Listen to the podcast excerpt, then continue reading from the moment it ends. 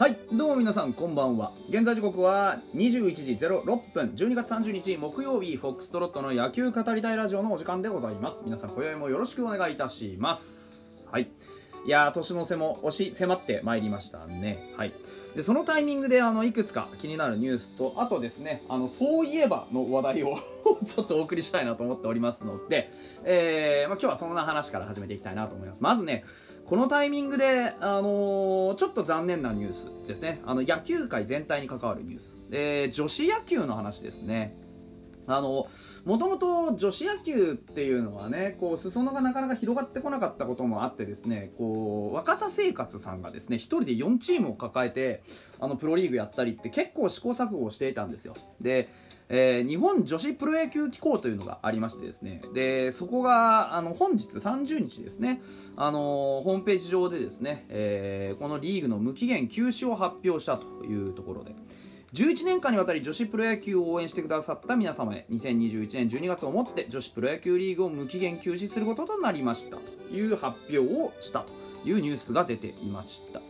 で2009年に創設がされましてですねあの一時4チームの体制でですねリーグ戦をやっていたというところです。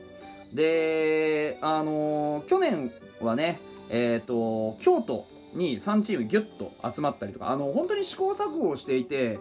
えー、一時中部関東東北とかねあのにまたがってチームがあったりとか結構ねあのいろんなところでこうまああまあ、若さ生活さんがね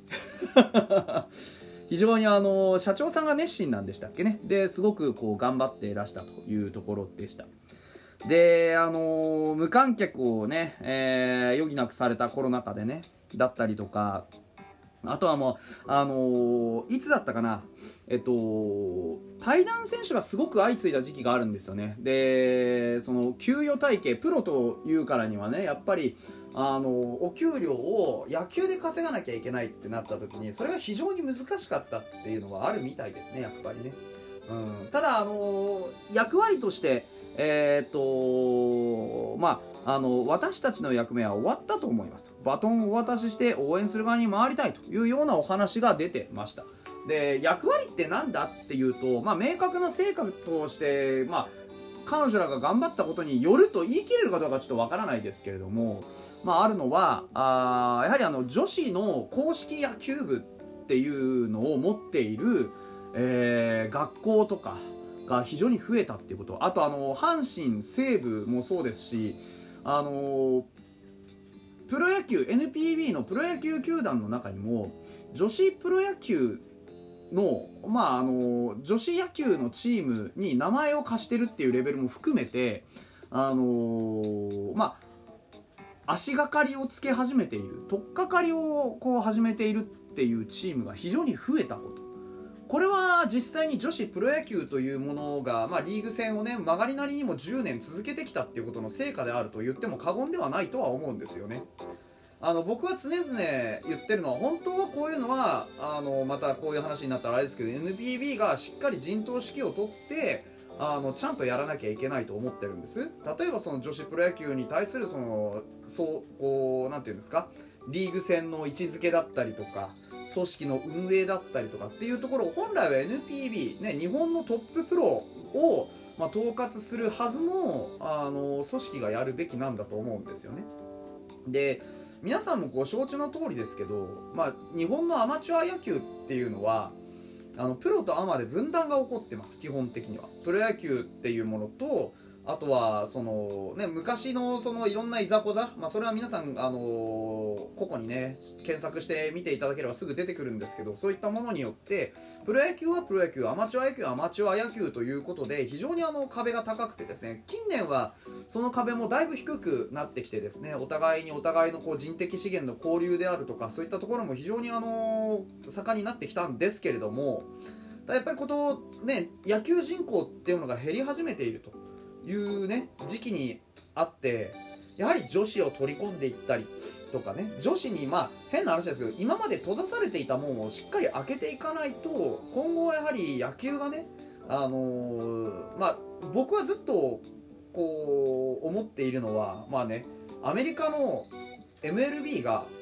その頂上決戦をワールドシリーズっって言ってるんですよね。これどういう意味かっていうと、まあ、MLB で一番強いチームが世界で一番強いっていう意味ですよね、うん、我々が世界だっていう。僕はそれを許していてはいけないと思ってるんですよね。アメリカのワールドシリーズが何のそのと。まあそれは伝統と格式があるからまあね呼び名は別にいいとしてやっぱり世界一っていうものを決める場っていうね位置づけで国内リーグやられるほどのやはりレベルの差があるわけじゃないですか。いやそういうとこも含めてもっともっと世界に広げていってね盛り上げていってね人口を増やしていってねやはりこう拡大する余地ってあるじゃないですか。こんなに楽しいスポーツもないわけですよ。野球っつうね。共通言語ですよ。ボールとグラブとバットがあればどうだってできるんだ。ねなんだったらボールとグラブだけだっていい、うん、キャッチボールをするだけだっていい。それぐらいこうね楽しくてこうね素晴らしいスポーツであるところの野球っていうものをもっともっとやっぱり進行していく。ための動きってのは僕は NPB がやるべきだと思ってるんですよね。日本の野球っつうのはやっぱりアメリカの野球にと同じぐらいの歴史同じまあ、うん、同じぐらいはちょっと言い過ぎかもしれないですけどそれに匹敵するやはりこう強さ権威僕はあると思ってるんでいやそこは日本のねこう、まあ、あのプロ野球っていうものが世界をリードしていくべきだと僕は思ってるんですよ。そう考えた時にやはりこう野球のね地位向上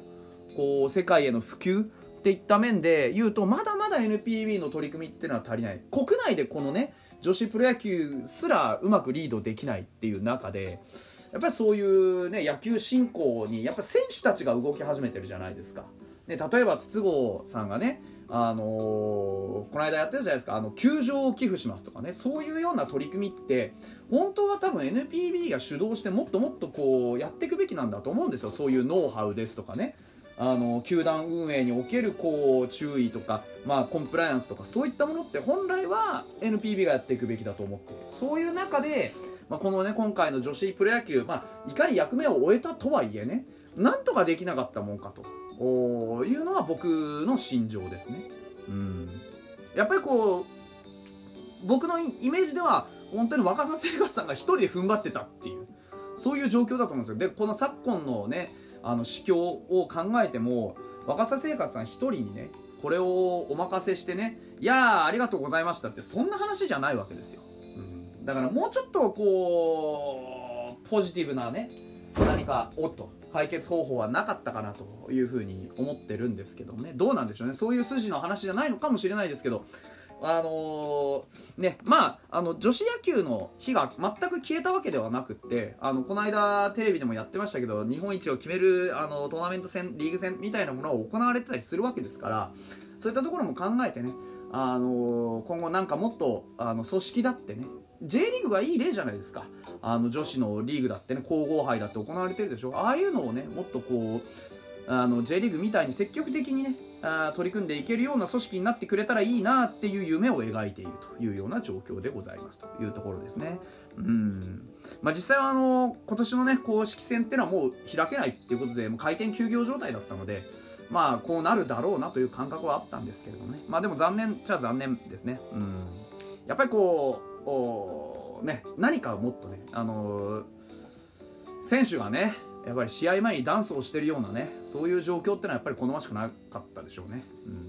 うん、というのは、苦肉の策ではあるんでしょうけども、うん、残念だったなというふうに思います。はい。どっかでまたね、そういうリーグとか、まあ、中継とかね、あのー、ネット中継でもいいじゃいいわけじゃないですか。そういうのを行ってくれるといいなって。あのー、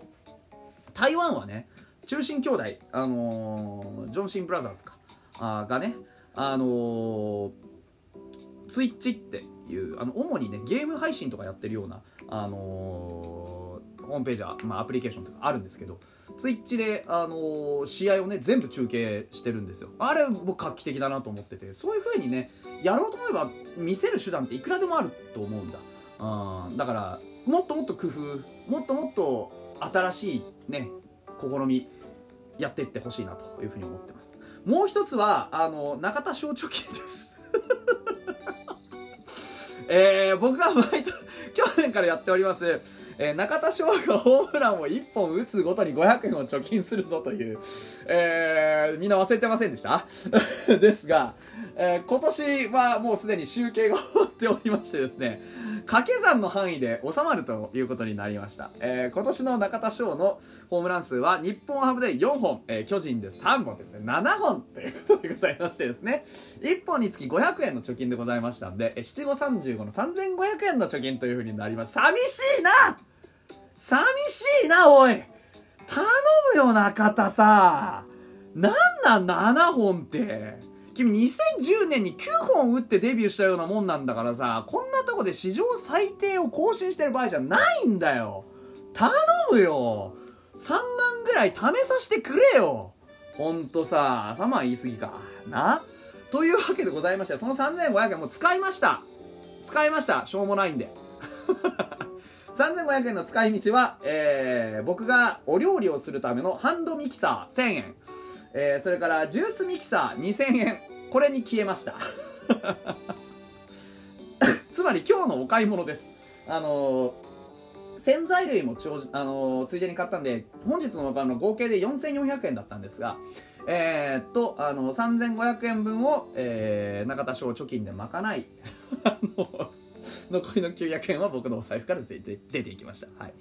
というわけでですね、まあそんなような、あの、お話もあります。中田にはぜひね、巨人でもま、あの、来年もやりますから。来年も同じ金額で同じようにやりますからね。来年は多分ね、2万円ぐらいはなんとか、あの、貯金させてくれるんじゃないかなという期待を、えー、抱いておりますが、本当に大丈夫かな？頼むよ。ね、本当に中田頑張ってな、本当応援してるからなというところで本日はここまでです。